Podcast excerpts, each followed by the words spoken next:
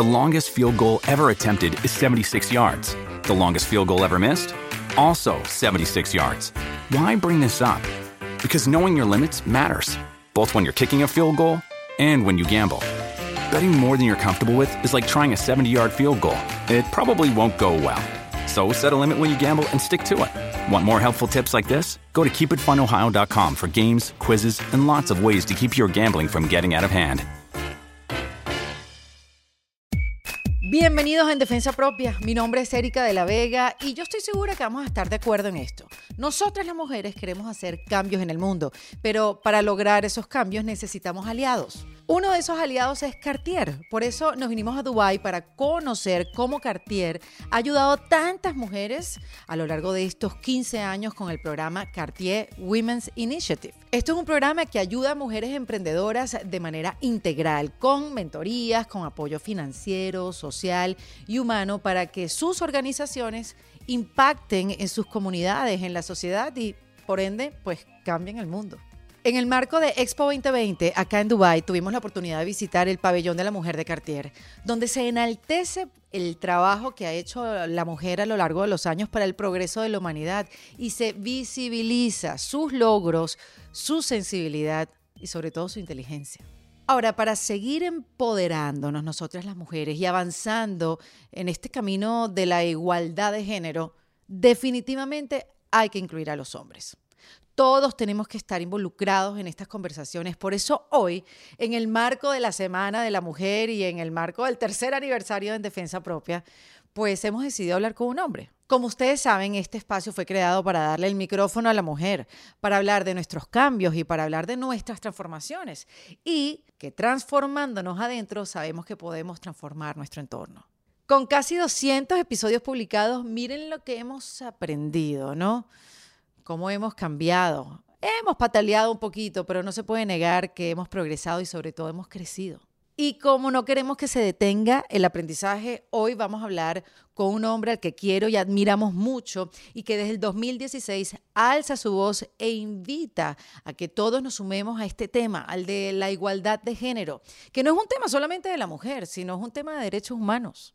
Por eso hoy converso con Edgar Ramírez. Muchos los conocemos por sus películas, por Point Break, por Joy, The Girl on the Train, Jungle Cruise, Yes Day, o por su interpretación como Gianni Versace o como Carlos el Chacal. Pero Edgar también ha venido trabajando desde hace ya muchos años con He for She. Esto es un movimiento mundial de solidaridad de las Naciones Unidas por la igualdad de género, donde entre muchas cosas ayudan a redefinir la masculinidad y a cuestionar los estereotipos de la sociedad. Miren, en este episodio que disfruté tanto y yo sé que ustedes también, hablamos del por qué Edgar se sumó a esta causa, habiendo tantas causas en el mundo, ¿no? Hablamos de darnos cuenta de que los cambios comienzan por nosotros mismos que la única manera de trascender los estereotipos es hacernos conscientes de ellos y no encasillarnos. Hablamos de lo que ha aprendido Edgar de las mujeres que lo rodean, a qué le tiene miedo y cómo lidia con ese miedo, cómo lidia con la angustia, con la ansiedad.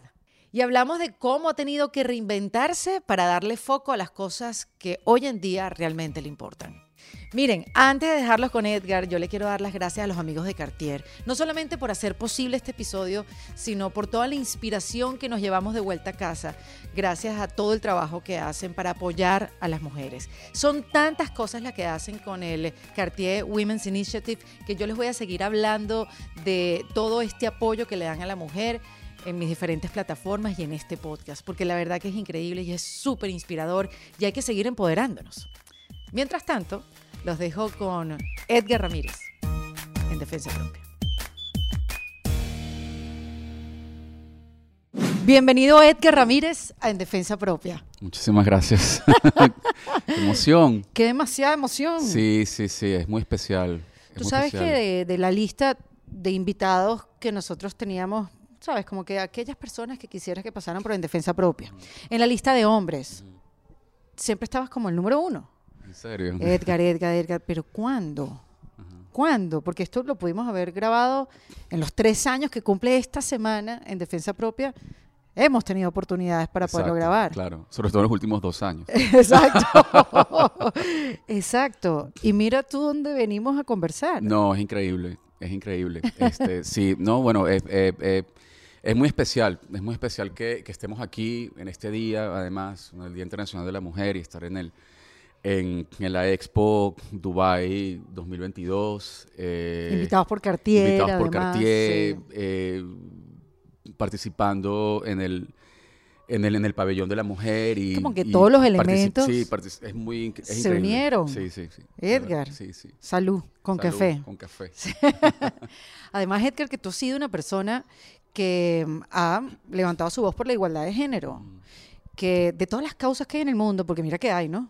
Sí. Tantas carencias, tantas, tantas veces, causas, los niños, los ancianos, la naturaleza, el clima. Tú te has dedicado a alzar la voz por la igualdad de género. ¿Qué fue lo que te invitó a ti a, a ser parte de He for She? Este, explícanos qué es He for She. y, y bueno, ¿qué te movió para hacerlo? Sí. em, bueno, de nuevo, eh, y además como esto es un podcast, pues no hay como mucha ni formalidad ni tampoco, me imagino, demasiada restricción de tiempo, ¿no? Eh, para mí, para mí es, para mí es muy, y ya te voy a responder, pero para mí es muy especial hacer ese- estar haciendo este, este, este- tener esta conversación contigo. Es muy sí, especial. yo lo sé. Es muy Aunque hemos hablado en otros medios, hemos hablado en Sí. otros ambientes, hemos hablado Sí. en otros programas de televisión, Sí. programas de radio. A lo largo de los años. Además. Sí. y mira, nos encontramos en defensa propia. Sí, para mí es muy especial, para mí es especial hacer, hacer, tener esta conversación contigo porque además tú eres, eres una de las mujeres que yo más admiro en el mundo, Ah, te quiero, es verdad. fíjate. Y te quiero, pero es aparte de lo que mucho que te quiero, esta admiración que yo siento por ti y, y el nivel de, de influencia tan positiva que, que has tenido por tantos años en todos los venezolanos y las venezolanas y ahora que te has dedicado principalmente al empoderamiento femenino es algo que, que, que- que me emociona mucho. Se me emociona mucho tener esta conversación contigo porque mujeres como tú me han inspirado a mí a intentar ser un aliado y, y poder y poder ser parte de la conversación porque Ujú. básicamente eh, los hombres somos la otra mitad de la conversación sobre la igualdad de género y es la razón por la que yo he tratado en los últimos años de mantener mis oídos abiertos y de mantener mis ojos abiertos para ver de qué manera los hombres podemos participar en, en el desmantelamiento del, del sesgo y de la inequidad de género Del estereotipo. del estereotipo. Nosotros, em, básicamente, eh, y para responderte la pregunta que es He for She, He for She es un movimiento de solidaridad impulsado desde las Naciones Unidas, es el movimiento más transversal de todas las Naciones Unidas. Este, eh, yo fui inaugurado como, como embajador del, del movimiento en el 2016, eh, que tuve el gran honor de, de hablar durante la Asamblea General y, y, y, bueno, explicar un poco, la, tuve la oportunidad de dar un discurso donde justamente eh, hablaba de, de cómo los estereotipos, que, los, estere- los estereotipos de género em, vienen de la sociedad. Correcto. ¿no? Y afectan no solamente a las mujeres, sino a todos los géneros, a los hombres y a todos los géneros que existen. Em, pero la sociedad está dominada por hombres. Eh, entonces, tiene todo el sentido del mundo que los hombres asumamos la responsabilidad de poder desmantelar esos, esos estereotipos. Claro, que se sumen a la conversación, porque uno a Sí. veces siente que esto es el movimiento femenino, que somos las mujeres las que nos tenemos que unir, Exacto. porque, bueno, ha, ha habido separación, ha- hemos eh, sido, eh, hemos competido entre nosotras, nos hemos, tú sabes, peleado por puestos, porque son muy pocos los que hay, y siento, y esto lo he hablado con muchísimas mujeres acá en el podcast, siento que este, hay más compañerismo, hay solidaridad, sabemos la importancia de unirnos entre mujeres y pensamos que esto es una conversación entre nosotras. Y también lo pensé yo así por mucho tiempo. Y por eso abrí los micrófonos solamente a las mujeres aquí en, En Defensa Propia, porque los hombres lo han tenido por mucho tiempo, sin, ojo, sin ánimos de venganza para nada, sino Claro, más bien Claro, claro. por, por, por igualdad, Sí, ¿no? sí. Eh, pero sí también me he venido preguntando desde hace un rato cómo nos reconstruimos entre hombres y mujeres y, y cómo levantamos una nueva relación entre, o sea, no, no me parece correcto la exclusión, sino más bien la inclusión. Y esto que estás diciendo es como el, el carácter de esta conversación. O sea, y la importancia de que los hombres se sumen a la lucha por la igualdad de las mujeres. Y cuando digo la lucha, no es la lucha por la venganza, no. Sí, sí, no es una lucha antagónica, Es- sino es una lucha justamente contra, contra esos sesgos y esos estereotipos que, como decía hace un minuto, vienen de la sociedad. Y Exactamente. que no solo es responsabilidad de las mujeres desmontarlo, sino los hombres también. Tenemos que co- cooperar y, y- e involucrarnos en la conversación porque estos estereotipos de género no solamente afectan a las mujeres, sino afectan a los hombres también. De modo que tu liberación es mi liberación también. Claro, Edgar, tan ¿no? importante Entonces lo que nuestros caminos diciendo. están interconectados como unas cadenas de ADN, donde si yo te ayudo a ti a, a, mm, a alivianar la carga, también me la estoy, me estoy ayudando a mí. Es así. Y eso te das cuenta, por ejemplo, o sea, lo que nos une a nosotros, como, y yo lo decía en el, en, en- en el, en el discurso que hace un minuto te decía que tuve la- el honor de dar hace, hace unos años, en el 2016, em, durante la Asamblea General de Naciones Unidas, y, era, y es justamente que lo, que lo que nos une como seres humanos son las emociones. Y las emociones son cosas que sentimos todos. Pero socialmente existen estereotipos acerca Claro, de cómo sentir esas Porque emociones. las emociones son unisex. Exactamente, son unisex. o, sea, es- es- o sea, corresponden a todos los géneros. Sí. Este, y aquí voy a mirar un poco alrededor porque somos varias personas que estamos aquí y me, me emociona mucho que tenemos como un pequeño, Sí, sí, como un pequeño mini foro, público. un mini público acá, este, de gente interesantísima además. Em, y mm, por eso, bueno, voy como un poco a tener la conversación, o sea, que podamos conversar entre todos. Em, y lo que, y lo que, y, y- y- pero la forma en la que, en la que, en la que la sociedad en general, o sea, Los uno- permisos. exacto, los permisos que tenemos para sentir esas emociones o para tener que reprimir esas emociones em, varían de acuerdo al género según estos estereotipos. O sea, por ejemplo, las Sí. mujeres eh, son completas, según este estereotipo, las mujeres son absolutamente emocionales. Eh, y ese es el estereotipo. Las mujeres no sienten otra cosa sino emociones, son emocionales. Los em, expresan, lo, lo, lo tienen expresan, que decir, este, incluyen, sostienen, protegen. Exactamente, y los hombres no. O sea, de acuerdo, de acuerdo a estos estereotipos de género, los hombres no debemos sentir emociones. Los hombres no debemos ser emocionales, los hombres debemos, se nos educa desde niños a reprimir estas emociones. Y cuando estas emociones no tienen un escape, no tienen un lugar como canalizarse, eh, y sobre todo, por ejemplo, las emociones de, de- de ira, las emociones negativas, cuando se expresan hacia afuera, por lo general se expresan en la forma de violencia. Y de allí la violencia de género, porque por lo general se expresan de una violencia hacia las mujeres. em, y cuando se expresan hacia adentro, viene en la forma de autodestrucción y que, no, que es una realidad que el suicidio es muchísimo mayor, o sea, muchísimo más presente en los hombres que en las mujeres. O sea, solamente en Inglaterra eh, em, eh, es tres veces mayor, la, solamente para nombrar un dato, es tres veces mayor el suicidio en hombres que en mujeres. Pero entonces el trabajo de cambiar los estereotipos es de todos, o sea, Es igual nosotras las claro, mujeres. claro. Mira lo que nos pasó en el aeropuerto, porque Edgar y yo, el equipo, Valentina, Corina, todas, Eugenia, todos estábamos compartiendo desde hace un- una- unos buenos días, ¿no? Un par de días por lo menos. Y entonces cuando llegamos al aeropuerto, como que Valentina, como que, ay, Edgar, tienes dos maletas, en cambio nosotras las mujeres tenemos Exacto. una cada una, y tú y que, igualdad de género. Total, Pero o es sea, ¿cuál verdad. es el problema? Porque el cambio comienza, Claro, o sea, claro. también es nuestro trabajo, Claro. porque nosotras las mujeres pensamos que son los hombres los que nos estereotipan, pero nosotros también nos estereotipamos a nosotras mismas y los estereotipamos Claro, a porque es un tema cultural. O sea, es Claro. un tema cultural, entonces es un tema de desmontar. que trabajar, ser Claro. prósperos, ser exitosos. Claro, es que ese, es- ese es el otro, o sea, es el otro gran ese es el otro gran estereotipo. O sea, los hombres tenemos que todo el tiempo competir, todo el tiempo ser ganadores, todo el tiempo este, triunfar, debemos hacer dinero, debemos estar disponibles para el sexo siempre, debemos ser promiscuos, debemos, o sea, a ti nunca te preguntaron de niña, ay, ¿cuántos noviecitos tienes en el colegio? Ay, no. Eso no te lo preguntaban, más bien no. como que no tengas novio. en Y el me colegio. gustaban varios, Por pero no eso. Pero nunca te lo, pero nunca te lo preguntaron, ¿cierto? Nunca. Nunca de niñita te decían, ay, bueno, A ti sí. a mí sí hay, pero ¿cuántas noviecitas tienes en el colegio cuando eres chiquito? Entonces ya Sí. de una vez hay un, hay un, hay un, hay un sesgo. Es como que Pero yo tengo muy- el permiso pero de es estar. invisible, Claro, Edgar. es como el, como la, como la, es como la típica también de de eh, las niñas recogen los platos y lavan los platos y los niños jugamos mientras tanto. Los niños estamos jugando cuando nos llaman a comer. Pues yo recuerdo a mi hermana sirviendo con mi mamá y con mis primas la comida mientras los varones jugábamos y nos llamaban para comer. Es así. Eso lo comentó Isabel Allende también en la conversación Claro. que tuvimos. Pero es que o cuando estás en el colegio y te dicen, este, no, yo no quiero, no, yo no quiero jugar con las niñas.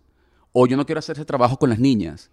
Ya el sesgo comienza allí de inmediato, ¿no? Y yo, y obviamente, eh, mi familia no es particularmente conservadora, pero obviamente crecí, crecí en un hogar y dentro de una sociedad y en un país donde estos sesgos existen de una manera muy Pero a ti te enseñaron a presente. demostrar tus emociones. O sea, vienes de un, un papá O sea, agregado no, militar. No me, no me enseñaron, no me dijeron tienes el derecho de expresar tus emociones, Claro, pero nunca obvio. me dijeron no las expreses. Entonces, esa fue la suerte que yo tuve. O sea, a mí nunca, yo no recuerdo nunca a mi papá diciéndome no llores.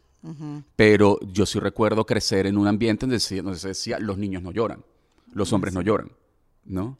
Este, porque eso era, eso era una característica o una, o una, em, eh, De debilidad. una característica de debilidad asociada con lo femenino. Ujú, ¿Entiendes? claro. Entonces, entonces eh, de hecho hay una, de hecho hay una anécdota que para mí fue, para mí fue, fue, fue decisiva en, o sea, en la identificación del, del sesgo y sucedió en mi familia. Yo tengo tres sobrinos, dos varones y una niña. Eh, hay un varón que es mayor, luego viene la niña, luego viene el más chiquito. Eh, y un día estábamos de vacaciones, toda la familia, estaba mi papá, mi mamá, mi hermana, los tres niños y yo. Y estábamos en la playa. Y sabes esos momentos en los que todo el mundo está como callado, estamos como todos sentados uno al lado del otro, pero todo el mundo está como en lo suyo. Y a la niña en ese momento, que tenía seis añitos o cinco años, a ella, María Camila se llama, que bueno, la adoro, es como, es mi, la niña de mis ojos.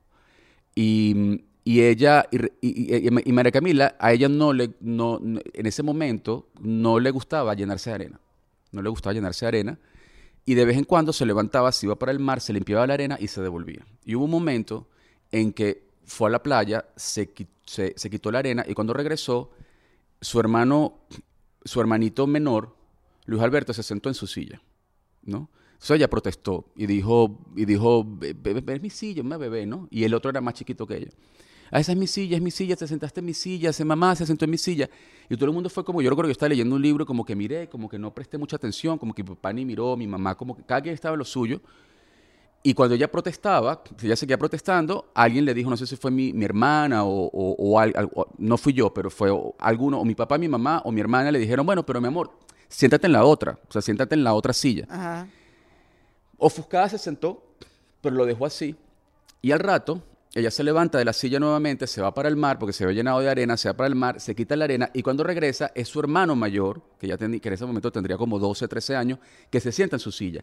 Y la niña vuelve a protestar, esa es mi silla, esa es mi silla, eh, Enrique, Enrique Alberto es su nombre, este, eh, que se le, eh, esa es mi silla, y alguien de nuevo dijo como que, bueno, pero ya, siéntate en la otra. Y en este, en este momento la niña se fue como para una palmera, y se puso a llorar. Y cuando yo la escucho llorando, como que ahí sí me levanto yo, como que levanto la mirada del libro, como que la veo a ella, veo la silla, veo a su hermano mayor, la veo a ella, veo la silla y dije, ya va. Luego, tú te levantas de esa silla, le devuelves la silla a tu hermana y nosotros todos tenemos que tener una conversación. Porque allí comienza el sesgo. Si tú cambias el género y hubiese sido cualquiera de los dos hermanos mayores que se hubiese ido a quitar la arena en el mar y hubiese sido la niña la que se sienta en el asiento de alguno de ellos, te aseguro que cualquiera de los adultos hubiese dicho, María Camila, te paras de esa silla y se la das a tu hermano. Pero como ya era la niña, no pareció importante. Y ese fue el momento, para mí esa es la gran anécdota en la que yo dije, yo me tengo que involucrar. Y fue cuando justamente coincidió, eh, por cosas de trabajo, tuve la oportunidad de, de conocer a la persona que hoy por hoy es una de mis mejores amigas, Elizabeth Nemanguiaro, que fue quien creó el movimiento He for She. La conocí en una premiere de una película y comenzamos, conversamos en el cóctel, compartimos estas cosas y así comenzó mi, mi, o sea, mi trabajo ya, ya más eh, eh, formal este, por la, bueno, por, el- Claro, por- porque por la es igualdad como de género. hacer consciente eh, no sé si esta es la palabra correcta, pero ser consciente del privilegio que hay en cada uno de los géneros y diferentes situaciones, pero digamos, el privilegio que hay en el género masculino. Claro. ¿no? claro. En, en cuanto a aplicar para una posición, en cuanto a ser elegido Sí. para una posición. O sea, pero hacerlo consciente. Ese es el gran reto de, Claro, de- es que, de es la que es- claro, es que al final, es que, es que al final eh, yo, yo escuché, no recuerdo ahora el nombre, pero esto, esto se lo escuché a una mujer em, eh, em, en una entrevista que dijo que el feminismo no es otra cosa sino eh, igualdad. Y no es otra cosa sino darte cuenta del sesgo. Y cuando te das cuenta del sesgo, cuando te das cuenta que existe un sesgo, ya se abre un espacio para el cambio. Claro, entonces también es trabajo de la mujer señalar el sesgo. Es trabajo de todos, obviamente. O sea, mientras mayor conciencia tenemos, este, más fácil es poder desmontar estos, estos, estos eh, estereotipos. La palabra, la palabra, la palabra privilegio es algo que se ha utilizado últimamente y es una palabra que, que- que genera mucha división y muchísima controversia. Pero, pero la realidad es que sí, la realidad es que yo, yo solamente tengo una hermana y yo puedo darme cuenta, yo puedo recordar de una manera muy clara los privilegios que yo tuve en comparación con ella. O sea, yo nunca tuve un techo para mis sueños, mi hermana sí. Y creo que una de las cosas que más me impulsa a mí en lo personal a involucrarme en estos, a involucrarme en, esta, en este trabajo es justamente que todo el mundo tiene derecho a soñar. Y independientemente de tu género. Eh, yo, yo, yo, yo, yo, yo, yo quiero trabajar por un mundo en el que mi sobrina este, no tenga un techo para sus sueños. O sea, mi hermana, por ejemplo, eh, mi hermana maneja increíble. Mi hermana agarra un carro y es increíble cómo maneja. Mi hermana es un piloto increíble. y ella quiso ser piloto de carreras. No te creo. Claro, pero no hubo, no hubo, no hubo realmente un apoyo, ni siquiera una discusión sobre eso. Claro. Porque es que las mujeres no... O sea, en aquel entonces las mujeres Inclusive no si María. Camila, tu sobrina, lo quiere ser hoy en día, cuidado. Pe- por supuesto, es completamente no diferente. hay espacio todavía. Exactamente, pero, pero, pero, pero, pero efectivamente las cosas son, son, son, son muy diferentes y bueno, ya tiene un tío Claro, claro, sí. que, que, que si ella quiere hacer eso, o sea, el, el sueño que ella quiera conseguir, bueno, me tiene a mí como aliado, ¿no? Entonces, eh, eh, la, la- yo, yo no, volviendo al punto, yo no crecí, yo no crecí con, con- con- con límites en los sueños que yo quería cumplir. Es más, yo no crecí ni siquiera con la conciencia de que podía haber un límite. Claro. Yo en conversaciones con mi hermana, este, claro, mi hermana ahora está cumpliendo sus sueños, es una mujer muy empoderada, pero no fue siempre así. O sea, tuvieron que pasar cosas, tuvieron que pasar años, tuvieron, hu- hubo conversaciones, hubo golpes, hubo revelaciones. obvio. y ahora ella está cumpliendo sus sueños, como tú los estás cumpliendo también de muchas maneras, ¿no? Ujú. este, porque hemos conversado, además somos amigos personales, y siempre estamos teniendo revelaciones. Eh, y, y ahora ella está empoderada. Pero volviendo, vo- volviendo al tema histórico, eh, no es la regla, ¿entiendes? Y eso es algo que tenemos que cambiar. Pero bueno, Edgar, a ver, tú no, okay, no, no has tenido límites para tus sueños, pero obviamente has tenido que trabajarlos, has tenido que cambiar de mentalidad, has Sí. tenido que, ¿sabes?, hacer cambios en ti mismo porque cada vez quieres llegar más lejos, porque ese sueño cada vez, cuando llegas a una etapa dices, ah, no, es más allá, llegas a otra etapa, ah, no, espérate, no era aquí, era más allá todavía. Lo podemos ver a través de tu trabajo. Eh, y entonces, la pregunta puede ser muy abierta, pero, a ver, ¿cómo se cambia de mentalidad para llegar más lejos? Y voy a tu caso. Eh, tú venías haciendo tu carrera de actuación, te hemos visto, o sea, al- algo más público que una carrera en, en la actuación no puede haber, creo yo. Pero en esos puntos que son importantes, esos highlights de tu carrera, donde dices, bueno, de venezolano pasas a ser actor venezolano, pasas a ser un actor latino, a un actor latino pasas a ser un actor internacional, que creo que el punto fue con, con Carlos el Chacal, que te dio como ese, ese impulso para entonces, de aquí es otro trampolín.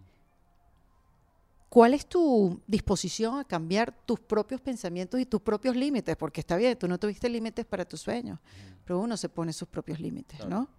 Este, ¿Cómo se reinventa uno su propia mentalidad para llegar más lejos? Sí, claro, lo que pasa es que en, la, respuesta que yo te voy a dar tiene que ver con la superación de límites personales. Y no es que las mujeres no los tengan, existen porque somos seres humanos. Los seres humanos tienen límites personales y zonas de confort y cosas en las que... Zonas de confort, que es, curioso que se llamen zonas de confort porque lo, lo, asociaríamos con estar cómodos, pero realmente es todo lo contrario, ¿no? Es- son, son, son circunstancias limitantes que tenemos todos que superar.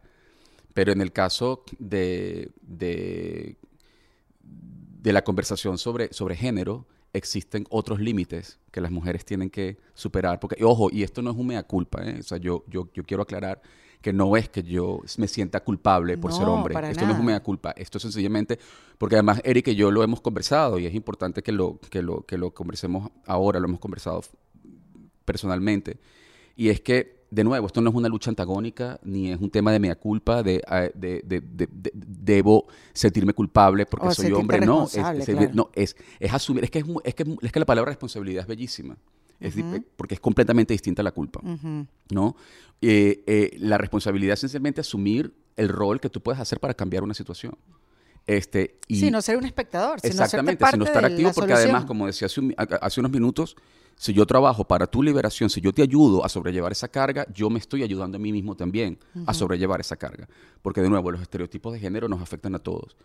En el caso de, de los límites personales, yo si, si tuviera que darte una respuesta sobre eso, es que una cosa te lleva a la otra. O sea, yo creo que no, no, no hay un... eh, para mí, es curioso, no lo, no lo había, no, no, o sea, no me había sentado a pensar cómo, cómo hago yo para superar. O sea, yo simplemente, si tienes miedo, hazlo con miedo.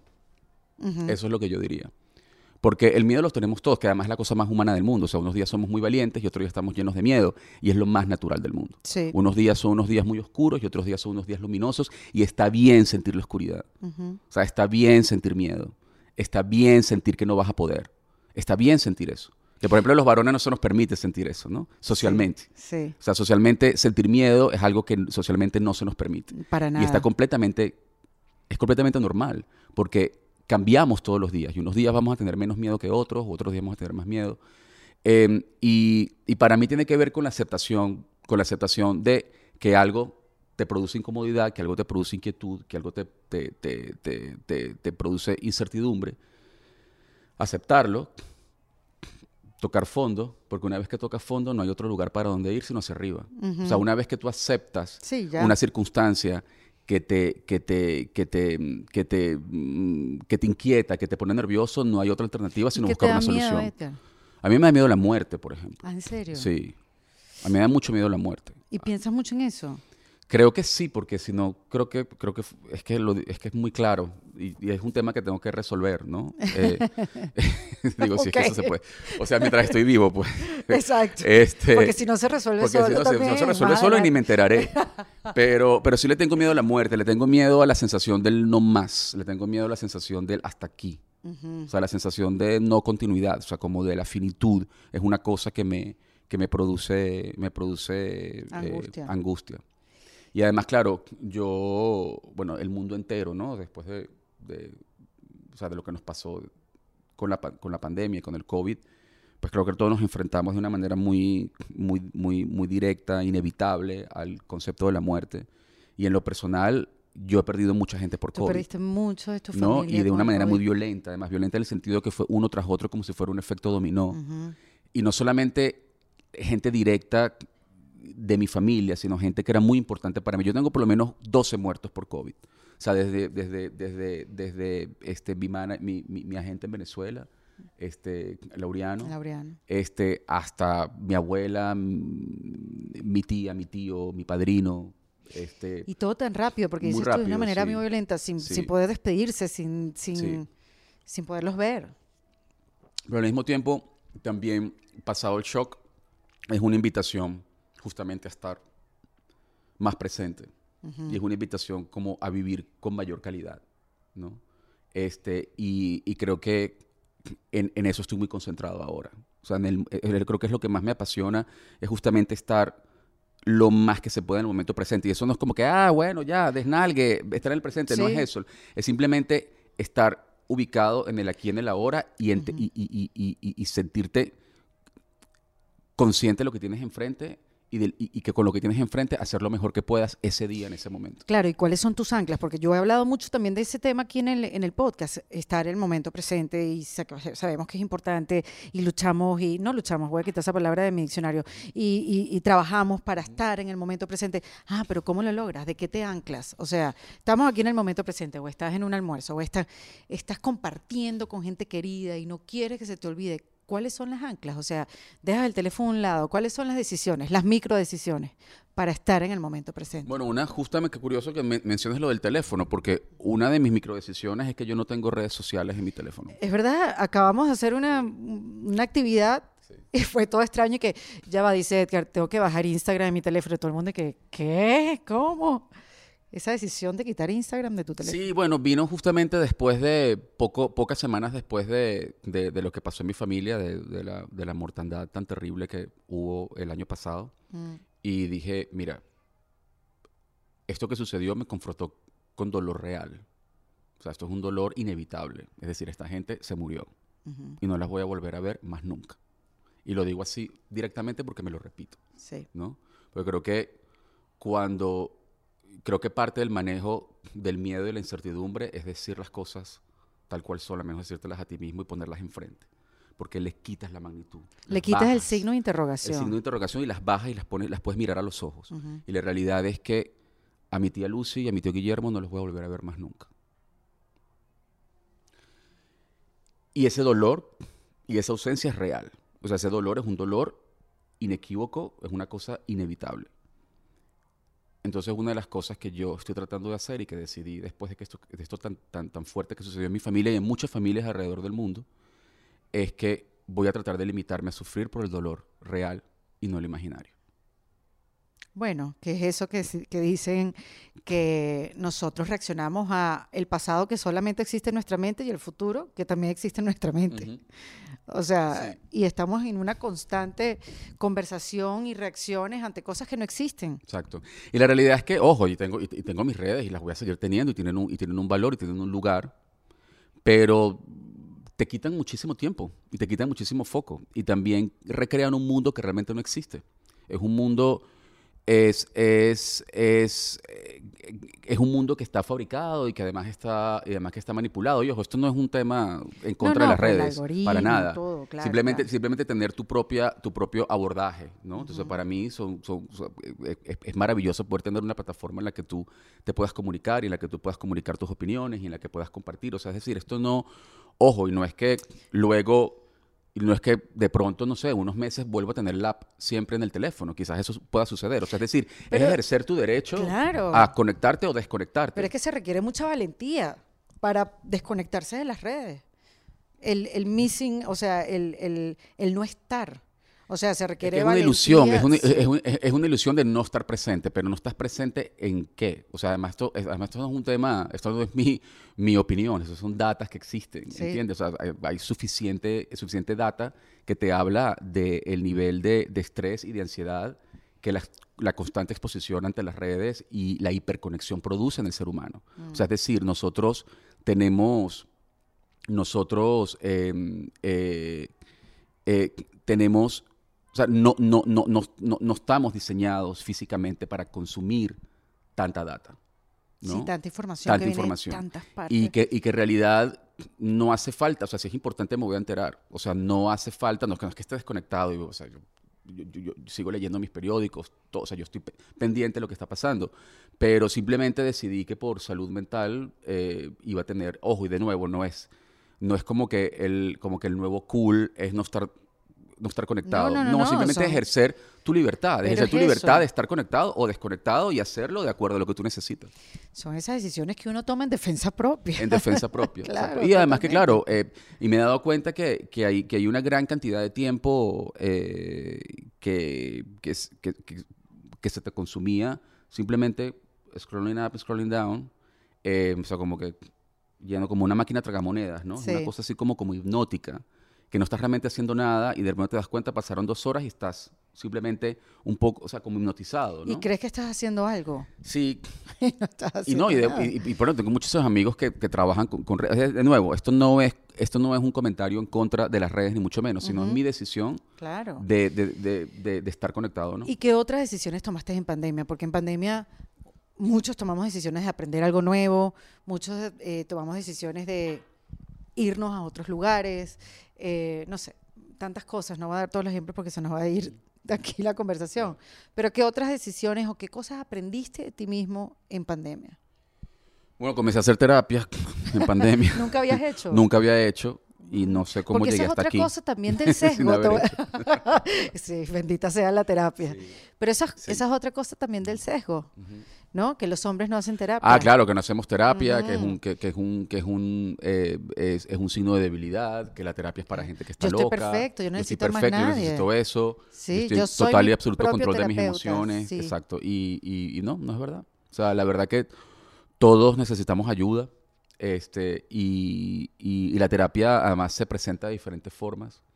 Eh, y para mí ha sido para mí ha sido una gran herramienta una gran herramienta de autoconocimiento una gran herramienta para para para, para estar presente para lidiar con esas cosas que, que vamos acumulando a Se través de los años ¿no? Claro, y se vuelven en fantasmas, exactamente ¿no? Es- e incluso cosas que ni siquiera te das cuenta cosas que ni siquiera sabías que, que te afectaban este y, y para mí ha sido para, para mí ha sido maravilloso ¿Por qué te tardaste tanto? Es increíble. Pensaba Creo que, no la necesitabas, Sí, ¿no? pensaba que no la necesitaba. Pensaba que quizás las cosas que me agobiaban no eran tan importantes, que las cosas que me agobiaban no, no, no eran... eh, sí, no eran... Las cosas que me agobiaban no eran tan agobiantes, ¿no? O sea, había como, como, como también un, un, un sesgo, ¿no? En, en mirar, mira, pasan cosas maravillosas en tu vida, no deberías sufrir por eso, ¿no? Claro, porque oye la terapia, y esto también lo he hablado, la terapia no solamente es para hablar de, las, de los problemas, Sí. también es para celebrar las cosas buenas. Por supuesto. Y O sea, poder también para, decir- para hablar de las flores, ¿sabes? De, la- de, la- de- de- de las hojitas verdes que van saliendo. ¿no? Obvio, y y es una herramienta como la meditación. O sea, es, una, es, una, es una herramienta, es una herramienta para, para, para estar más presente y para sentirte más pleno. Que tú meditas hace muchos años, muchísimos años. Sí, Cuando tú hablas de la meditación era como, ¿qué? ¿Qué estás haciendo? sí. Y unos estamos apenas descubriéndola. ¿Y cómo te va? Me va muy bien. Increíble, ¿no? Bueno, a mí me parece, fíjate, que lo que he aprendido es a distinguir que estoy despegada de mis pensamientos. Claro, o sea, que, que- o sea, que me puedo despegar de ellos. Claro, y que no es una cosa, y, y a mí me encanta todo, o sea, me, parece muy importante la, de- la desmitificación de la meditación y este tipo de herramientas, porque básicamente no es otra cosa sino entrenar tu foco, es entrenar el foco. Entrenar el foco, volver otra Es entrenar la atención, básicamente es entrenar tu atención. Porque durante la pandemia, lo habíamos hablado anoche que llegamos aquí a Dubái, em, eh, durante, la, durante la pandemia creo que nos dimos cuenta, mucha gente eh, nos dimos cuenta que el activo más importante ni siquiera es el tiempo, el activo más importante es el foco. Porque tú puedes pasar nueve horas tratando de hacer algo, pero si no estás concentrado, da igual cuánto tiempo le dediques a algo si no logras tener tu atención allí. Total. Y mantener la atención es algo muy difícil. Que eso también tiene que ver con la decisión justamente de no estar, o sea, de no tener el app en las redes. No es que no estoy en redes, sino que no lo tengo en el teléfono Sí. para poder entrenar mejor mi atención, para estar, para tratar de estar más enfocado en las cosas que son importantes para mí, en las cosas que, que, me, que me hacen feliz. Sí. Y tú sabes que otra de las cosas, porque estoy tratando de unir como esas cosas que hacemos las mujeres, que los hombres, que las deberían tener también eh, muy, muy presentes, eh, pero que bueno, por algo que hemos decidido, parece no estar como muy aceptado o bien visto, o no se habla de eso, vamos a decirlo de esa manera, que es la intuición del hombre.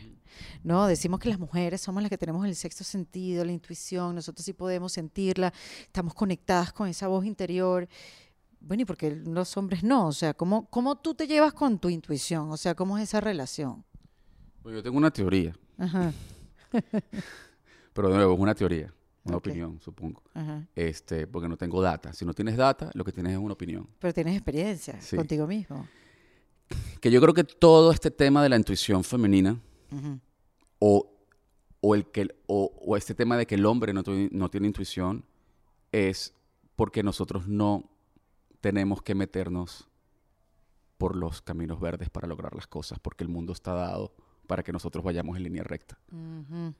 Y e históricamente las mujeres han tenido que desarrollar métodos para poder lograr llegar a donde necesitan llegar, justamente por el techo y las limitaciones que, que la cultura les ha impuesto. No estoy diciendo que... Wow, y quisiera, de hecho, saber tu opinión, a ver qué, qué no, nunca lo había visto así. No. O sea, porque, porque el tema, y, y- no digo, ojo, de nuevo, esto no es una discusión pero sobre si las mujeres no son, porque ¿no? yo sí considero que hay una conexión diferente con la naturaleza, solamente partiendo del hecho de que las mujeres son las únicas que pueden dar vida a otro ser humano.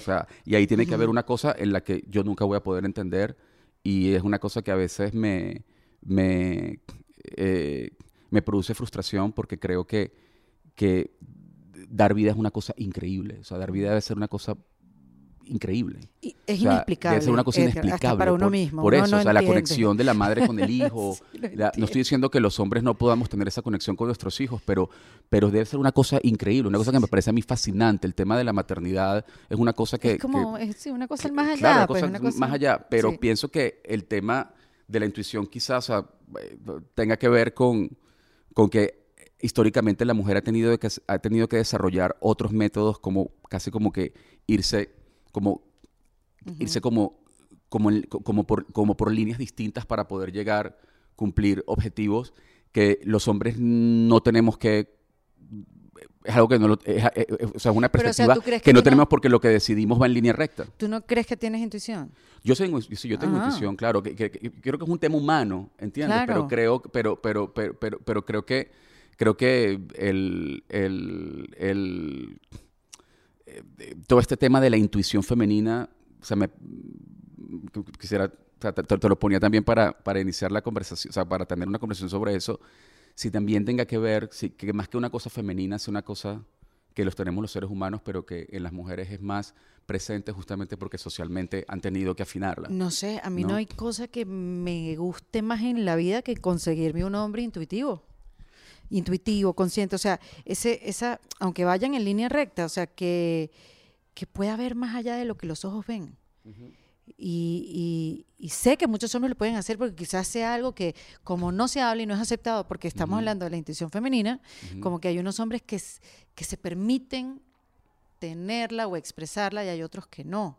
Sí, o sea, para mí la, para, o sea, para mí la, la, la, la, intuición, mi, mi, mi experiencia con la intuición es, bueno, si algo, si algo no me, si algo no me suena, no me vibra, pues escucho lo que estoy sintiendo, pues. ¿no? Y por lo general, cuando, cuando he ignorado algo que he sentido, al final me termina, o sea... Te da la razón. Sí, me termino dando cuenta que, que, tenía, que tenía razón, ¿no? Sí, es que, O sea es, que- es eso, una condición humana. Exactamente. O sea, que, que, que, hay algo, hay un, hay- hay, un instinto, hay un tema, bueno, la, la- la intuición, el instinto, hay una cosa instintiva que te dice por aquí no es. Bueno, o por aquí sí es. pero ¿no? más allá, o sea, tu carrera, ¿cómo empezó? Ujú. Intuitivamente, puede ser. Sí, pues sí, porque yo nunca estudié actuación, o sea, yo, yo te ¿Tú mentiría. querías- si- ¿Qué querías hacer tú cuando, eras, cuando fueras grande? Yo, yo quería, yo quería, yo quería, la verdad, Sí. o sea, yo quería viajar mucho, conocer gente interesante y tener conversaciones interesantes y voilà. Mira. ¿no? O sea, mi sueño se cumplió. Y eso, y eso lo quería hacer yo o como diplomático o como periodista, que fue lo que yo estudié. Y bueno, en mi carrera actoral me lo ha permitido, ¿no? Entonces, digamos que, que conceptualmente era eso lo que quería, pero sí, era, estaba entre, entre, entre la política, la diplomacia, el periodismo, la antropología, o sea, todas Pero había algo más que te estaba diseñando un camino y tú fuiste escuchando, fuiste viendo, te, te, te gustó eh, las palabras de Memo Reaga, las oportunidades que se fueron dando y uno tras otro y, y comenzaste con la telenovela en Venezuela, pero como una, un paso hacia, o sea, todo ha sido para ti un paso, un paso, un paso, pero sí tuvo que haber habido ahí una intuición, un camino que se fue diseñando, algo que te fue guiando. Sí, bueno, una cosa que, o sea, una cosa te lleva a la otra, ¿no? O sea, yo, yo, yo trato de ir y, y también por un tema de disciplina, ¿no? Y más, y más ahora, después de todo lo que nos pasó eh, colectivamente, eh, la verdad que no trato de no tener estrategias demasiado rígidas, ¿no? Sino, Sí, sino practicar realmente la flexibilidad. Creo bueno, lo que te hablaba del, del punto de interrogación, que hoy en día nadie se atreve a dar una declaración. Hoy en día son todas preguntas, porque la incertidumbre es como que lo, normal. Exactamente. Es muy difícil vivir en Sí, incertidumbre. Yo no me he acostumbrado a vivir en incertidumbre. O sea, claro. que no sé cómo, Claro. pero es lo que nos ha Pero es el principio, eh, eh, ra- ra- o sea, re- re- realmente las cosas son muchísimo más inciertas que, que ciertas y creo que la gran, creo que una de las cosas que nos produce más angustia es justamente no, no poder predecir, o sea, no poder saber qué es lo que va a pasar, ¿no? Y si, y si ha habido un periodo, al menos en nuestra generación, en, nuestra, en el tiempo que hemos estado vivos, donde esto se ha, se ha manifestado de una manera tan, tan, tan, tan palpable, ha sido durante la pandemia. Mm. O sea, nos enfrentamos colectivamente al no saber qué es lo que va a pasar. Es Y eso, y eso ha sido un gran, pero eso ha sido un gran entrenamiento, pienso yo. Ha sido un gran entrenamiento, un gran entrenamiento emocional. Mm. O sea, poder enfrentarte a la incertidumbre. Y a- para mí, personalmente, ha sido un gran entrenamiento. O sea, es decir, yo, y lo comentaba con una de, de tus productoras en el, durante el desayuno hoy, que una de las, y creo que tú y yo lo hablamos durante la pandemia, que yo, al igual que muchísima gente, porque lo hablé con muchos amigos, yo no me podía permitir ser el mismo después de esto. Mm. O sea, yo tenía esa intuición, que yo iba a o sea, que yo iba... Y yo, re- yo recuerdo que hubo varios amigos que, que me invitaron a tener conversaciones durante la pandemia, ¿sabes? Cuando se hacían muchos lives y todo esto. Sí. Yo recuerdo que yo le escribí a un amigo que, que, que no lo podía hacer. Que no lo podía hacer porque yo consideraba que para mí es- ese momento era un momento. Y si, y si es verdad, si no era por porque tenía que promocionar alguna película o algo de trabajo, yo estuve muy guardado. Porque no había Public- conclusión que sacar. Claro, para mí era como, yo pienso que era una gran oportunidad para mirar hacia adentro y para regresar renovado, ¿no? Para, regre- para regresar también con, con ojo. O sea, yo podía tener esa oportunidad. Yo, pod- yo, yo- yo tenía, la, eso no fue la, la realidad de la mayor parte de personas en el mundo. Pero yo tuve la gran suerte y tuve el gran privilegio de poderme guardar, de poder estar en mi casa, guardarme y poder pensar, poder mirar hacia adentro, que lamentablemente mm, sé que no es la realidad de todo el mundo. Había gente que tenía que salir a trabajar y salir, si no trabajaban ese día, no comían. Y, o sea, quiero aclarar que, que, que, que, que, que, al- que algunos tuvimos la oportunidad de mirar hacia adentro y yo quería honrar ese privilegio que tenía de poder mirar hacia adentro y dedicarle tiempo y foco a cosas que no había podido antes, ¿no? ¿Y qué viste? Em, wow, qué buena pregunta. ¿Qué vi? ¿Qué vi? Yo pienso que lo que, que- que lo que vi era la, la cantidad de tiempo que había, que había ignorado consciente e inconscientemente cosas que necesitaban mi atención urgente. En la forma que me relacionaba con el mundo, en la forma que me relacionaba con otras personas, en la forma que me relacionaba con mi trabajo, en la forma que me relacionaba con mi oficio, que es distinto al trabajo, y la forma con la que me relacionaba, en la forma en la que me relacionaba conmigo mismo, que era la, que era la relación que tenía más descuidada. Ah, claro. O sea, la relación conmigo mismo era la relación que tenía más descuidada porque la daba por garantizada. Tengo demasiadas preguntas con esta respuesta. Ok, la primera es, ¿cómo es esa relación con tu trabajo? O sea, ¿cómo cambió, ya que viste tu relación con tu oficio y con tu trabajo, cómo has implementado esos cambios? O sea, ¿cómo la reinventaste? Sí, yo- yo creo que. Yo creo que hay un gran privilegio que tenemos las personas que tenemos acceso a los medios de comunicación y que tenemos plataformas a las cuales la gente, mucha gente, millones de personas le prestan atención. Eh, y creo que debe servir para algo. Y, y- y eso es algo sobre lo cual yo reflexioné mucho cuando, durante la pandemia, ¿no? Que creo que es, creo que es importante estar al servicio de algo más que de ti Qué mismo. importante lo que estás diciendo. ¿no? Y esto no, de nuevo, esto no es un mea culpa, mi- eh, eso, eh, eh, no es la cursilería. No, no, no, pero es que creo o que- de la falsa modestia, que, me, que, me, que me parece además una- un, un pecado intelectual terrible, lo de la falsa modestia, no, no. Es el tema... El, el pasivo agresivo. Sí. El pa- exacto, sí, sí. Sí, no, el- el- lo que pasa es que lo que nos pasó fue tan fuerte. Mm. Lo que nos, el, el nivel de miedo que tuvimos fue tan duro, el nivel de dolor que vivimos tantas familias fue tan fuerte, que es que tiene que servir para que podamos hacer algo por alguien más. O sea, algo por los demás. Creo que es importante, lo que sea. ¿no? Y además que no, además no, además no, no tienes que cambiar el mundo. O sea, puedes ir cambiando poco a poco tu alrededor. O sea, no es el tema de unirte a una causa que cambie el mundo, sino tratar de hacer lo que puedas con lo que tienes. Y eso es algo que, que- que para mí es importante y es la razón por la que estamos aquí y es la razón por la que además me siento tan, tan contento de, o sea, de estar aquí en Dubai este, durante la, la- expo y, y- y específicamente en el Día Internacional de la Mujer hablando de, de la igualdad de género y, contribuyendo a que, a, que, a que los sesgos y, y los estereotipos que nos, que nos oprimen se vayan desmontando. Eh, eso para mí es importante, estar contigo haciéndolo juntos. O sea, lo la experiencia que acabamos de tener sí. en el pabellón eh, de la mujer, eh, que es una colaboración entre la Expo y entre Cartier, es un privilegio enorme poder estar aquí y Ver poderlo ver. todas las dimensiones de la mujer. Es increíble. sus retos. Es increíble. O sea, una mirada, una mirada y, y un acceso a, a- a la contribución que han hecho las mujeres. Y a la, la falta de reconocimiento. Claro, la falta de reconocimiento, la- la- la- lo que no se sabe de tantas cosas que tenemos que, que- que- de las que disfrutamos gracias a que una mujer se sentó a pensar en esas cosas. Y además en lo que puede cambiar el reconocimiento de una mujer. O sea, si una mujer es bien tratada, si es reconocida, si es valorada, imagínate cuánto puede crecer, cuánto puede cambiar, cuánto puede lograr. Y los hombres también, pero lo estoy diciendo por la mujer porque Claro, estamos claro, obviamente, no, obvia- no, en obviamente es pero es que es incomparable, es incomparable Sí. y está bien, no tienes por qué tener vergüenza de decirlo, o sea, hay un sesgo y hay un desequilibrio y hay una desigualdad que es clara.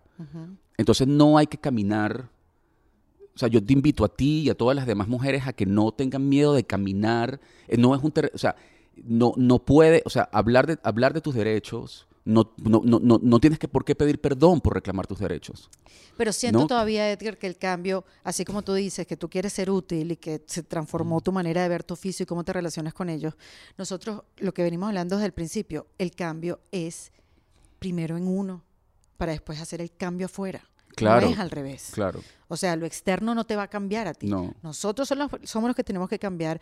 Las mujeres tenemos que cambiar nuestra manera también de ver y de participar en el mundo, de, de ver que podemos ser libres, independientemente que- independiente económicamente, cómo repercute eso, cómo podemos ayudar a las demás, cómo nos podemos unir para hacer iniciativas, cómo podemos abrirle los ojos a la otra, cómo poder, podemos hacer sentir bien a la otra mujer que tengo enfrente.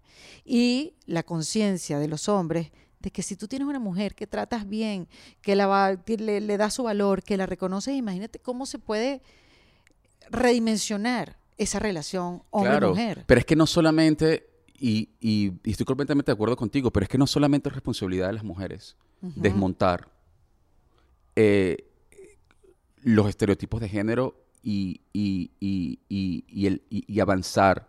La igualdad de género no es solo responsabilidad de las mujeres. O sea, los hombres somos, como lo decía al principio de la conversación, la otra mitad de la conversación. Qué bueno que lo Tenemos que ser aliados, claro, porque es que el tema es que de- y de nuevo, esto no es un mea culpa, esto es esencialmente un reconocimiento, una identificación de que hay, hay, hay algo que podemos hacer nosotros para ser aliados de la mujer en el, en el desmantelamiento de los estereotipos de género. O sea, y yo, y yo, y yo recuerdo que, que, que tú y yo lo hemos hablado, lo hablamos du- dura- durante, durante, durante la pandemia. Eh, ahí, eh, cuando se habla de violencia de género, por ejemplo, hay gente que, eh, hay- muchos hombres que no lo entienden, incluso, incluso mujeres que no lo entienden, que incluso dicen, ya va, pero ¿por qué hablan de violencia, de violencia de género? Es una violencia en contra de otro ser humano. Lo que pasa es que si tú y yo nos encerramos en una habitación y se suscita violencia entre tú y yo, objetivamente la única que está en peligro inequívoco de perder su vida eres tú. Porque yo soy más fuerte que eres tú. más fuerte, claro. Claro. Si yo me encierro con un hombre en un cuarto y nos caemos a golpes, hay... Hay igualdad. hay- hay- o sea, en el peligro. Exactamente, en el peligro. Pero cuando una mujer y un hombre están encerrados, objetivamente la que está, la que está más propensa a perder su vida es la mujer. Hay desventaja. Exacto. Y existe violencia de género cuando es tu género la razón por la que eres violentada. ¿Entiendes? Sí. O sea, una de cada tres niñas y mujeres va a experimentar violencia de género en su vida. Y eso no es una opinión. Eso Exacto, es data. eso es data. Eso no es mi opinión, ¿no? Que también es otro eso para hablar en otro podcast, pero todo el tema de la opiniología es muy delicada porque, bueno, la hemos vivido, ¿no? Que ¿Es mi opinión o no? Si no tienes datos, lo que tienes es una Sí, opinión. sí, sí, Esto es una opinión, esto es data. Sí. Entonces, eh, em, es, es, eh, es decir, una de cada tres mujeres y niñas van a sufrir violencia por ser mujeres.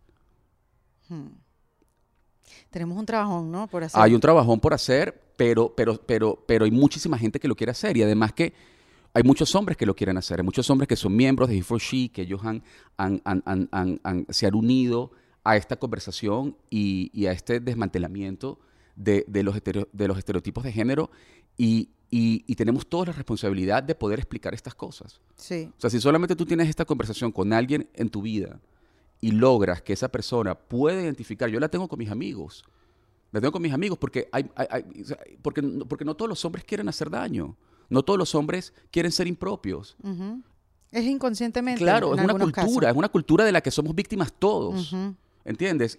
Y- y- y si nosotros podemos invitar a alguien a que sea consciente del sesgo, de nuevo, se abre un espacio para el cambio. Mm. Y yo creo que todos tenemos la responsabilidad de ser agentes de cambio.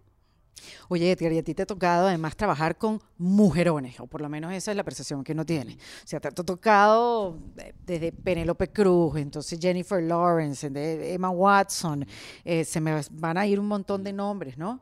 Este, pero bueno, son mujerones, eh, empoderadas, dueñas de su vida, ¿no?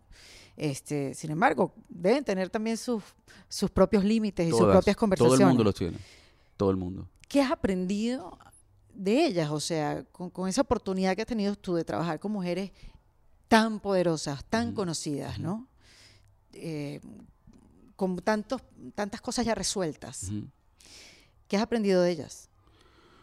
Bueno, artísticamente ha sido un privilegio muy grande trabajar con, con- con- con artistas tan maravillosas como muchas de las actrices con, las con las que yo he trabajado. La verdad es que he trabajado con actrices increíbles. Increíble. Desde los nombres más sonados hasta nombres que no han sido...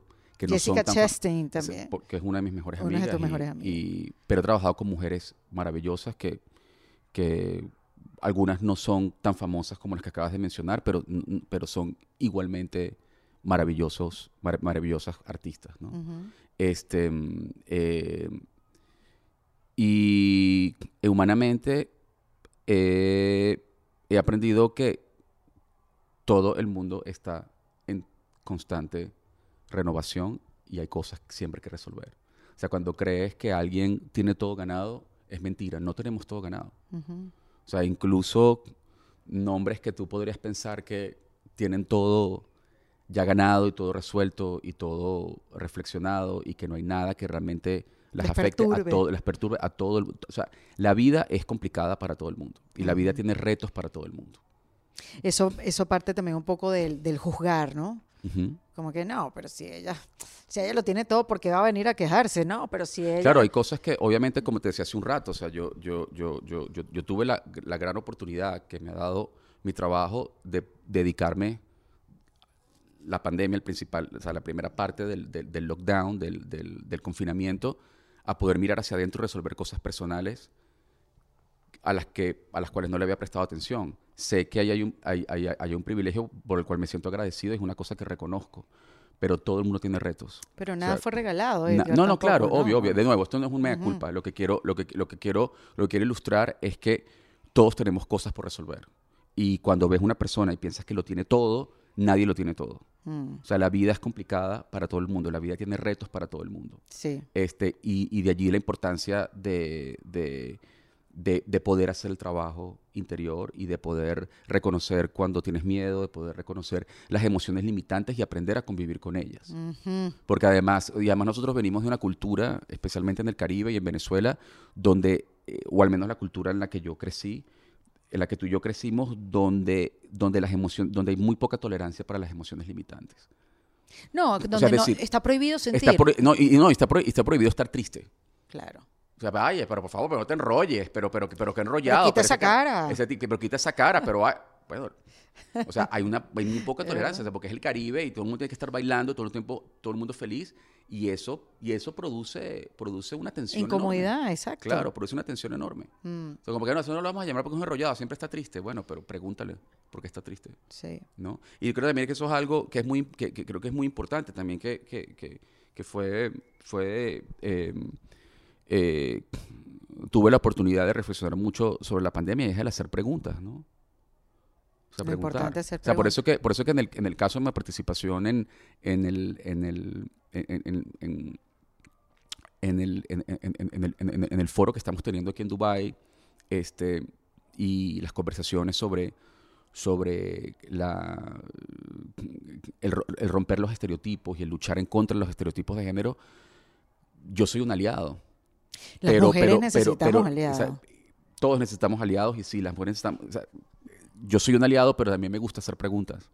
O sea, prefiero preguntarle a, a una mujer cuál es, por ejemplo, te preguntaría yo a ti ahora, o sea, cuál es, por ejemplo, dentro de la cultura popular, qué estereotipo para ti es algo que sea, que tú sientas que sea urgente, que se rompa, por ejemplo. Ay, qué buena pregunta. Me estás entrevistando en mi podcast. Pues, sí, pues, pues, hemos tenido una conversación y para mí es muy importante A mí me llama mucho la atención el estereotipo de lo que los hombres esperan de las mujeres en el entorno familiar. Son muchas cosas, me puedo poner un poco apasionada. No, pero es el tema, pero es el tema del, del, del, de- de- del ámbito, o sea, de la esfera pública y la esfera privada, que tradicionalmente eh, la esfera pública, la política, el liderazgo, es para el hombre. Eh, y la esfera, la esfera, la esfera eh, eh, eh, privada, la esfera doméstica, es para la mujer. Entonces, cuando una mujer se desempeña o intenta, se atreve a irrumpir dentro de la esfera pública, entonces entra inmediatamente bajo la sospecha. Claro. O sea, inmediatamente es, es objetivo de la sospecha. Mm. Si es buena líder, porque además las características que se esperan son masculinas, o sea, socialmente, esperas demostrar, tienes que demostrar como mujer en el ámbito público características masculinas, o sea, que, que- Porque que- es la manera que, es la manera que se, que se espera, eso es lo que se espera, esa es la expectativa social. Eh, entonces entras bajo la sospecha de que quizás no eres buena madre, de que quizás no eres buena esposa. ¿no? Es así. A un hombre jamás se le cuestionan esas cosas. Que tú seas un gran líder, no se cuestiona si eres un buen papá o si eres un buen esposo. Es así. Y eso es un sesgo que existe. Y es casi como invisible, es como un velo invisible que existe allí. Sí, porque además es muy...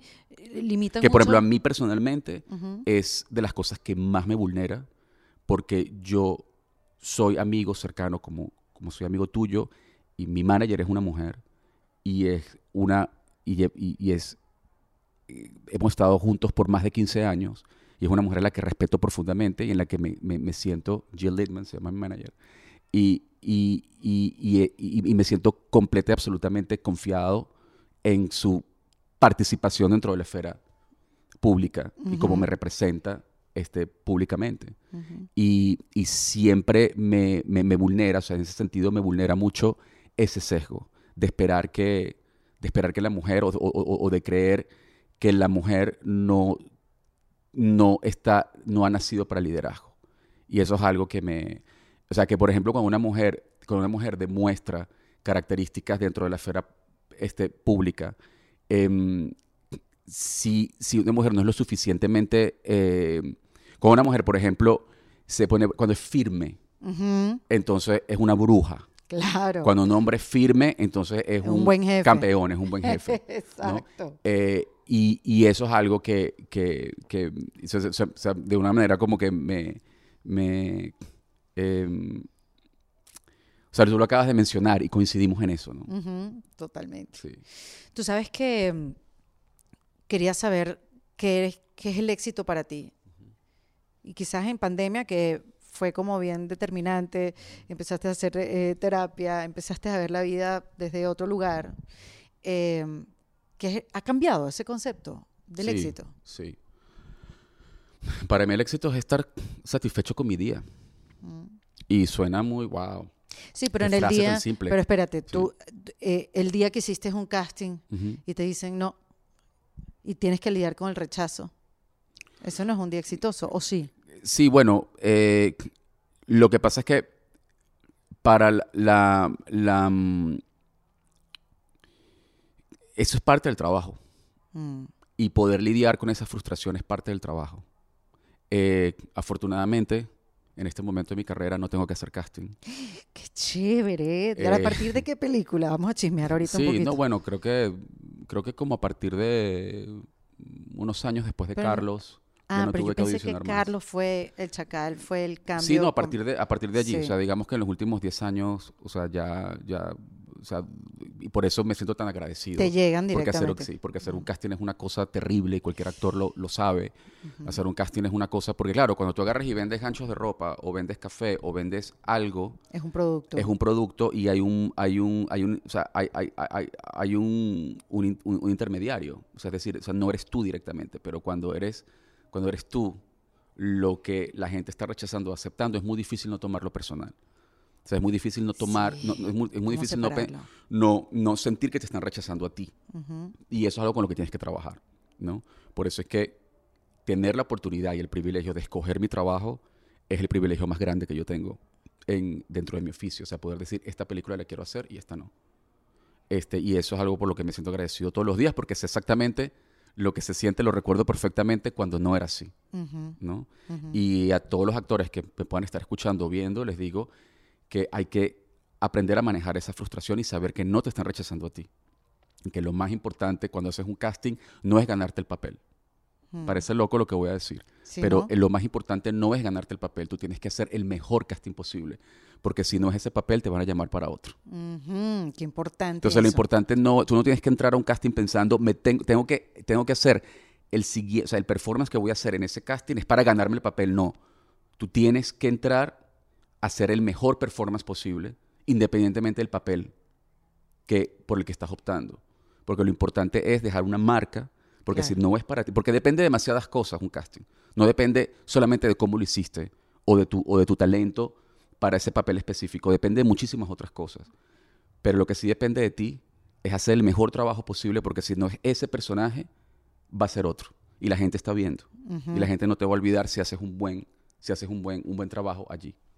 La gente está viendo, estoy pensando ahorita en los emprendedores, porque fíjate que los emprendedores ponen tanto de sí mismos en su propia empresa o en ese producto que están inventando o en esa solución que están trayendo a la mesa, que cuando hay rechazo es personal. No, por supuesto, no estoy ¿Sabes? diciendo No, que no, no, pero suceda. me puse a pensar en claro, no estoy diciendo que, que- no suceda en otros, en otro- en otros Sí, sí, espacios, sí, ¿no? pero. Pero, pero sí sucede algo con el, con el, o sea, con el, con el performer, pues, con el Sí, cantante, con el actor, con el músico, que, y sobre todo con el que, con, con- con- con- el que performance escénico, o sea, es decir, tú eres el que estás interpretando, con el bailarín, es muy, es muy difícil, y eso es algo que hay que entrenar, es muy difícil no sentir que te están rechazando a ti, y eso es algo que hay que entrenar para poder, para poder convivir, coexistir con esa posibilidad, con esa frustración y seguir adelante. Y el éxito que te dejé por la mitad porque te uní dos No, conceptos tranquila. juntos. Este, eh, para, para, mí, para mí realmente, y es, es mi verdad, en este momento es mi verdad, para mí, para mí el éxito es poder sentirme pleno en el día. Es, que, es que ya no tengo, ya no tengo grandes estrategias. y es la verdad. Y es la verdad. O sea, pa- para, mí, para mí lo más, o sea, yo estoy súper presente en este momento. O sea, en este momento estoy aquí. O sea, lo que me tenía que leer de proyecto, me lo leí en el avión. Aquí estoy, aquí. Y ya mandé un email esta mañana a decir, cuando me regrese de Dubai que van a ser 17 horas en el avión, me termino de leer ese otro guion. O sea, aquí estoy, aquí. Y, y- y esta plenitud que estoy sintiendo en esta conversación contigo, esto para mí es el éxito. O sea, estar haciendo, o sea, don- donde, do- que, que- tú tengas la capacidad de que lo que dices, lo que piensas y lo que haces esté alineado, eso para mí es éxito. Yo me siento hoy exactamente así. y lo que yo parece estoy que pensando, algo sencillo, lo que estoy diciendo y lo que estoy haciendo está perfectamente alineado en este momento, en este momento que estamos hablando ahora. Además, lo insólito de este momento, Edgar, es que estamos en una ciudad como Dubái, hablando del empoderamiento femenino, de la mano de Cartier. Y es hermoso saber que del empoderamiento femenino se está hablando en todas partes. No importa qué pase geográficamente Exacto. en el lugar. Sí, eso, eso es maravilloso. Y que, y, que, y que esa conversación se está teniendo adaptada a las condiciones culturales Es así. de muchísimos países. Y eso ya se está creando el elemento para el cambio. En unas sociedades va a ser más rápido, en unas sociedades eh, sí, va, se va a avanzar más rápido, pero al menos la conversación, sí, es muy revelador y es muy, y es muy, y es algo que, que me llena de muchísima esperanza que podamos estar teniendo esta conversación en el Medio Oriente. Increíble. Sí, es muy, es muy, es muy importante. Cambios, transformación, Sí, reinvención. Exactamente. exactamente. Dame tres tips para reinventarse. ¿Tú sientes que te has reinventado? Sí, tú siempre te estás reinventando. Mm, Sí. Em, primero, saber, em, saber lidiar con la incertidumbre. uf. Porque- Increíble. Ojo, saber lidiar con la incertidumbre, perdón, eso sonó, no. ¿Quién sabe lidiar con la incertidumbre? No es, no es lidiar, es saber que te vas a enfrentar con la incertidumbre y hacer todo lo posible por lidiar con ella.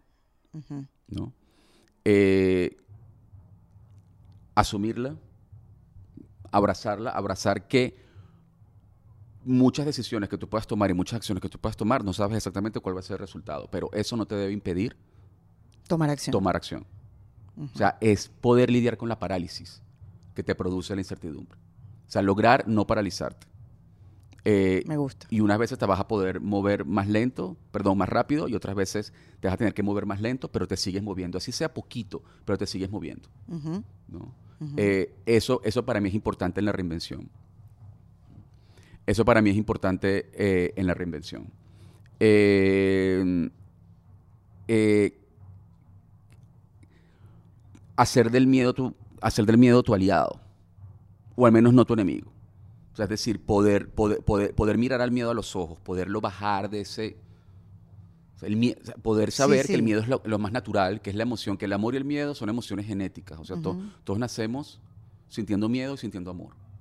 Entonces, poder, poder saber que el miedo es algo que puedes mirar a los ojos. Eso es algo que, que- que es importante porque tienes que seguirte moviendo a pesar del miedo. El miedo jamás se va a ir. Se va a Jamás se va a transformar, pero jamás se va a ir. Se va a transformar. Y cuando tú logras superar el miedo que te produce una circunstancia específica, van a ser inmediatamente otro miedo Y vendrán y nuevos. vendrán nuevos. Entonces, es Exacto. saber convivir y siempre mantenerlo, mantenerlo a la altura de tus ojos Ujú. para que puedas aprender a coexistir con él y Sí. seguirte moviendo. Y son tres tips. Sí. Y el tercero, moverte así tengas miedo. La sé si acción. está- la acción. O sea, si te da miedo, hazlo con miedo. Pero no lo dejes de hacer. No lo dejes de hacer. Porque... Sí, eso. No lo dejes de hacer. Muévete, muévete con miedo. Hazlo. Si tienes miedo, hazlo con miedo. Bueno, yo estoy muy agradecida de tener este espacio contigo, Edgar, de que nos hayan traído, que hemos podido coincidir en este lugar No, increíble. Tan increíble. especial. Sí, sí, sí. Y donde hemos podido vivir diferentes experiencias, tantas cosas que se están dando en Dubai, la Expo 2020 que se tuvo que haber dado. Ah, claro, yo le digo cabo. 20, ve- yo le digo 2022, pero es la 2020. Es la eso tuvo que 2020 haber- porque era para el 2020, Sí, sí. Lo que pasa es que el 2020 es como un número que no quiero. pero la estamos viviendo en el Sí, sí, 2022. exactamente, sí. Donde está el pabellón de la mujer, hecho por Cartier, donde hemos podido inspirarnos en la en, en- en el, en el mundo de la mujer que Sí. es tan diverso. A mí me impresiona que yo he podido hablar con más de 100 mujeres y he podido darme cuenta de lo diversas que somos, pero verlo en realidad, pararte en un lugar del mundo y ver tantas culturas, ¿no? No, increíble. tantas sensibilidades Increíble. y tantas maneras de ayudar y tantas mujeres líderes, tú dices, Dios mío, si hay caminos que se han Claro, ya han dado Claro. y hay muchos por hacerse nuevos. Claro. Tenemos tanto trabajo por hacer. No solamente uno, sino todos los que vienen atrás. Impulsarlos, lanzarlos hacia adelante, dale que tú Totalmente. llegas. Totalmente. Tú vas a llegar más rápido. Sí. Y, mm, y también el Cartier Women's Initiative, donde también se le apoya a la mujer, donde se hace Claro. comunidad, donde a la mujer con el mejor business plan se le da su, su buen award y su apoyo.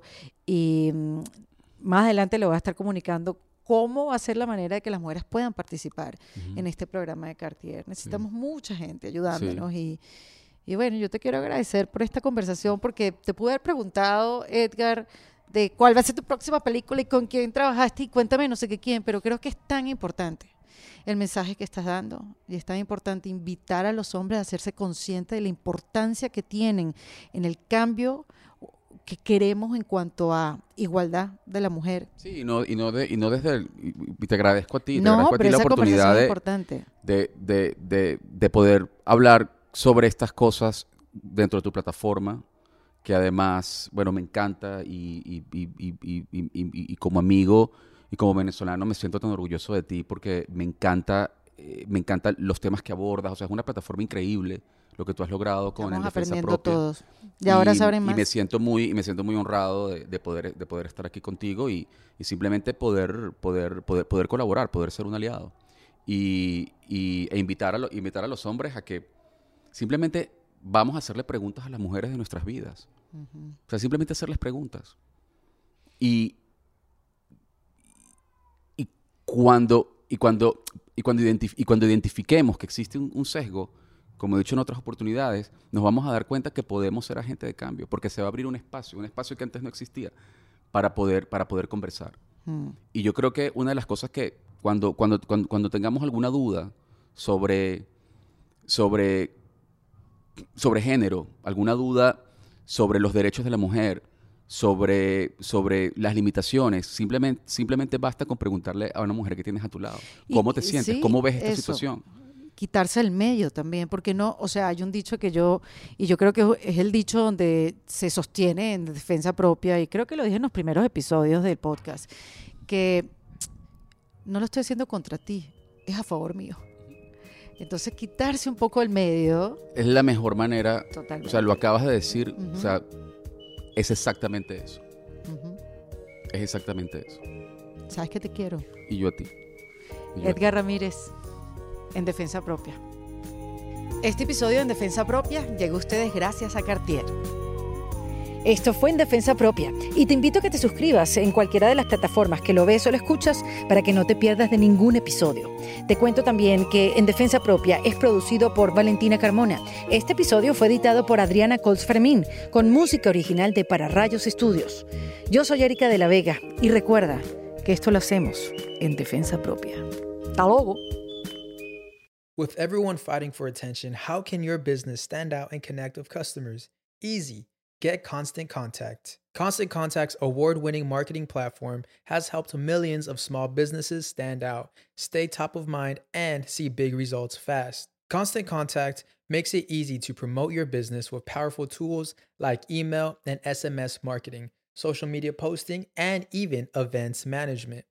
With Constant Contact, you'll reach new audiences, grow your customer list, and communicate more effectively to sell more, raise more, and fast track growth.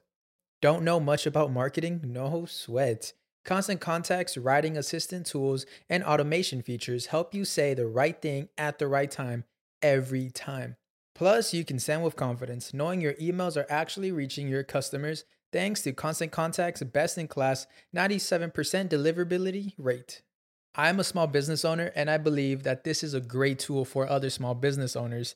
In small businesses, you need to create a team. And if you're starting by yourself, Constant Contact can be the team that you need. Tackle any challenge with Constant Contact's expert live customer support. Plus, everything's backed by the 30 day money back guarantee. So get going and start growing your business today with a free trial at constantcontact.com. Just go to constantcontact.com right now. Constant Contact, helping the small stand tall. ConstantContact.com.